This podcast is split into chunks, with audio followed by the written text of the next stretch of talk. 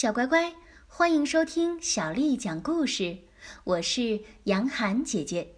今天，杨涵姐姐继续为你讲的是《永远的马德琳》，作者是来自美国的路德维格·贝梅尔曼斯，翻译叫做白晓，是由黑龙江美术出版社为我们出版的《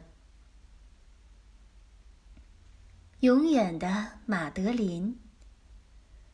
巴黎有一座老房子，常青藤爬满四面墙，住着十二个女孩子，干什么都是排两行。吃饭的时候坐两行，刷牙的时候站两行，晚上睡觉还是两行。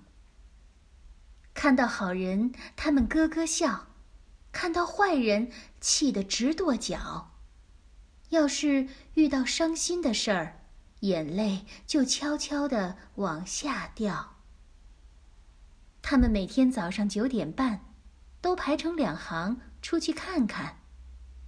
雨天，他们低头撑着伞；晴天，他们笑着扬起脸。个子最小的马德琳，赶捉老鼠的是马德琳，喜欢玩雪的是马德琳。敢斗老虎的还是马德琳。旧属淘气的马德琳最知道怎么把克拉维尔小姐吓一跳。有一天深夜，睡梦中，克拉维尔小姐打开灯，总觉得有什么不对劲儿。她赶忙去看看孩子们，看见床上的马德琳把眼睛哭得红彤彤。克拉维尔小姐赶紧叫医生，科恩医生来看看是什么病。先拨十，再拨六，医院的电话打通了。护士，护士，赶快来人！这儿有个得阑尾炎的小病人。女孩们都哭得好伤心。科恩医生抱起马德琳，用毯子裹着她出门了。救护车闪着红色的灯，带着医生和小马德琳消失在浓浓的夜色中。在医院里睡了整整两个小时，马德琳才终于睁开了眼睛，看见一盆红色的康乃馨。马德琳刚在床上吃了个饱，就发现病床能向上向下摇。马德琳抬起头瞧了瞧。屋顶的裂缝真是好笑，像兔子的耳朵两边翘。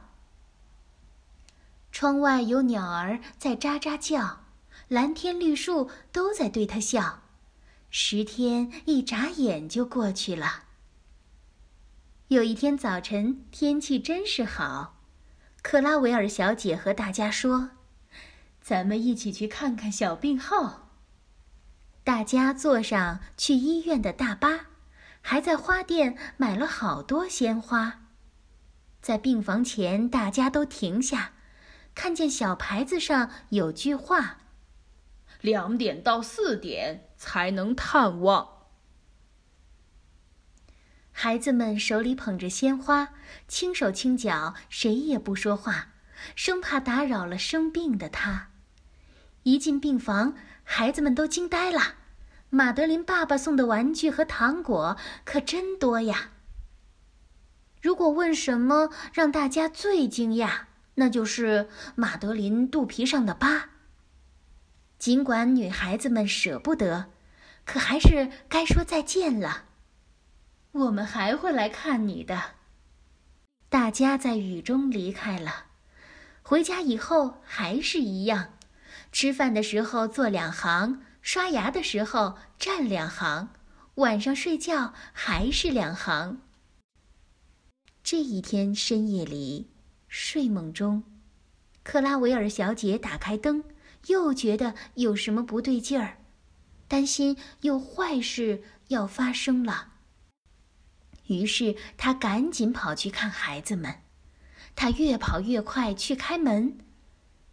我最亲爱的孩子们。怎么哭得这么伤心啊？女孩们全都哭着说：“我们也想生一次病。晚安吧，我的孩子们，谢天谢地，谁也没生病，赶紧睡吧，做个美梦。克拉维尔小姐关上灯，轻轻地关上卧室的门。我们的故事就讲完了，别忘了调皮的马德琳。小乖乖，今天的故事就为你讲到这儿了。如果你想听到更多的中文或者是英文的原版故事，欢迎添加小丽的微信公众号“爱读童书妈妈小丽”。接下来我要为你读的是宋朝诗人杨万里写的《晓出净慈寺送林子方》。晓出净慈寺。送林子方，杨万里。毕竟西湖六月中，风光不与四时同。接天莲叶无穷碧，映日荷花别样红。晓出净慈寺送林子方，杨万里。毕竟西湖六月中。风光不与四时同，接天莲叶无穷碧，映日荷花别样红。